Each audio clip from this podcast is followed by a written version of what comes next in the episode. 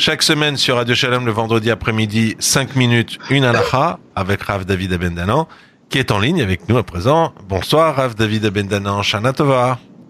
Bonsoir Bernard, Shana Tova et Shabbat Shalom aussi. Shana Tova et Shabbat Shalom, bien sûr, on n'oubliera jamais Shabbat. Alors, dans nos euh, euh, dans nos halachot de cette semaine, on va parler évidemment du Seder de Rosh Hashanah.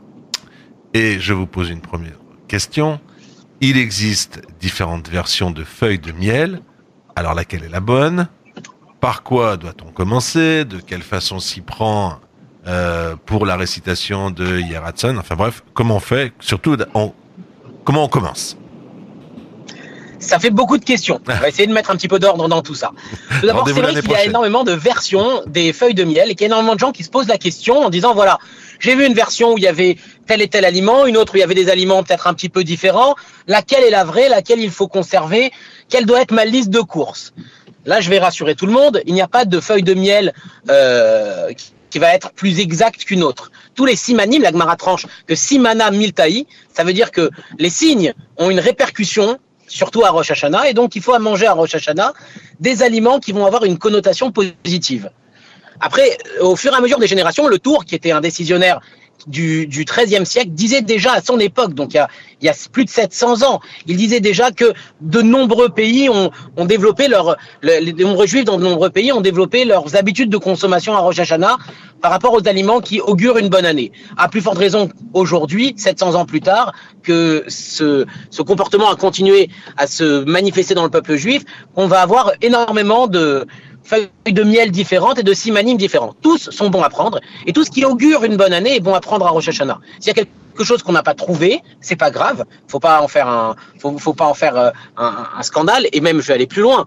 Le Mishnah Brura le Chafetz Raïm et le Ben Ishraï, les deux, pourtant vivaient dans des pays très différents, eh bien, disent les deux que Rosh Hashanah, encore plus important que tous les simanim qu'on fait, le plus grand des simanim, c'est de ne pas s'énerver, puisque s'énerver à Rosh Hashanah, c'est un mauvais siman. Donc, si on n'a pas réussi à trouver quelque chose, si quelque chose qu'on a l'habitude d'avoir sur la table, eh bien, on l'a pas sur la table cette année, c'est pas grave, faut pas s'énerver, il faut prendre conscience que tout ce qu'on a réussi à avoir, c'est autant de choses qui, qui augureront une bonne année. Ce qu'on n'a pas réussi à avoir, c'est pas grave.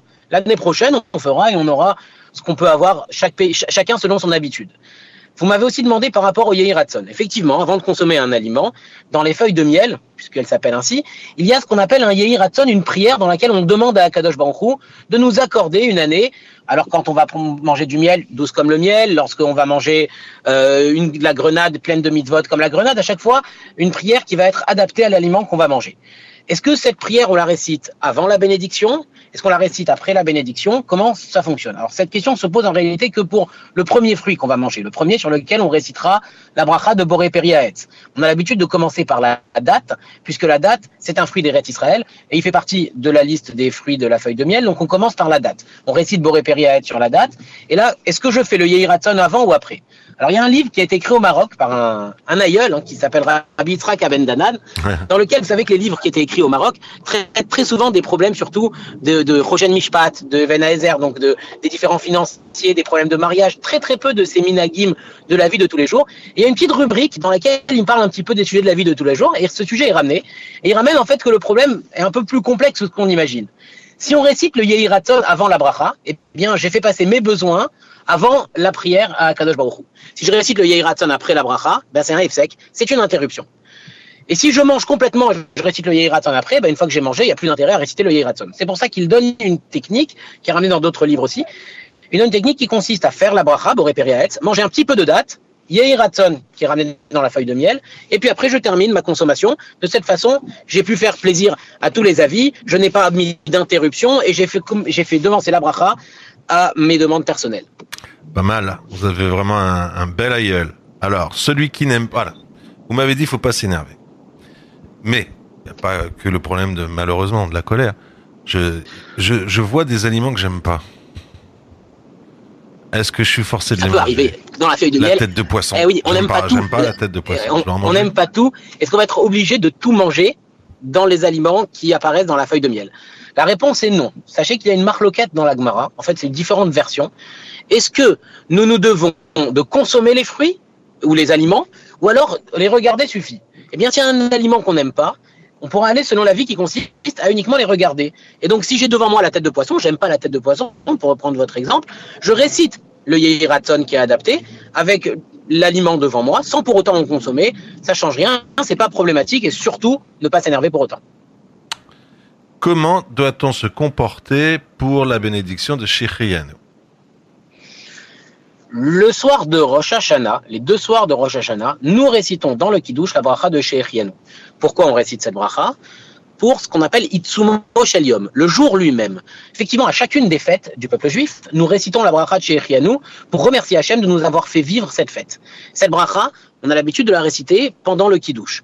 La seule fête durant laquelle il n'y a pas de Kiddush, d'ailleurs, c'est Yom Kippour. Et on récite cette bracha à la synagogue, le Shaliar Tibour, le Chazan, l'officiant récite la bracha de Sheikh avant la prière de Harvit. Mais à Rosh Hashanah, donc on récite chez les deux soirs. Étant donné qu'on récite chez les deux soirs, le premier des soirs de Rosh Hashanah, si lorsque je récite chez il y a un fruit nouveau sur la table, eh bien, je ne pourrai pas réciter à nouveau la bracha quand je vais le consommer. C'est pour ça que le premier soir de Rosh Hashanah, les fruits nouveaux que je compte manger ce soir-là ne sont pas sur la table, je les enlève, et du coup, je fais la bracha de Shechianou dans le kiddush et je refais Shechianou sur le fruit nouveau. Le deuxième soir de Rosh Hashanah, où là, la bracha de Shechianou est un peu plus problématique, le fruit nouveau, je le mets sur la table, et lorsque je fais la bracha de Shechianou dans le kiddush, je pense à acquitter le fruit nouveau que je vais manger.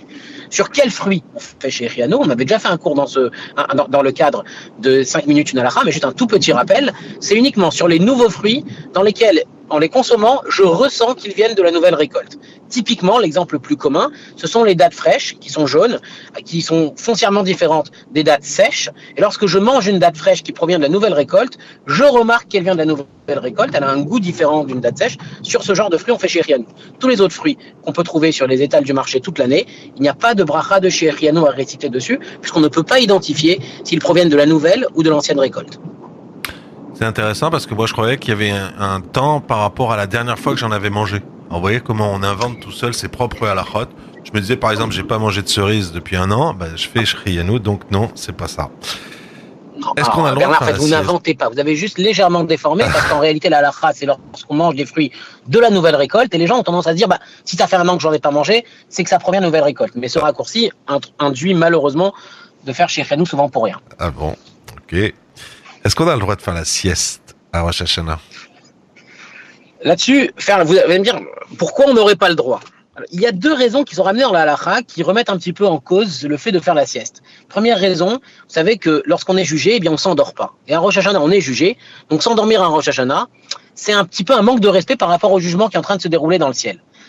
Il y en a qui disent aussi que quand on dort, c'est un soixantième de la mort, et comme on fait que des choses qui sont de bon augure, eh bien, on va pas faire quelque chose qui représenterait un soixantième de la mort le jour de Rosh Hashanah. Par conséquent, on connaît la fameuse Gemara dans, dans le Yerushalmi, il me semble, qui dit Man de Damir Bereshata Damir Mezale. Celui qui s'endort à Rosh Hashanah, son mazal s'endort.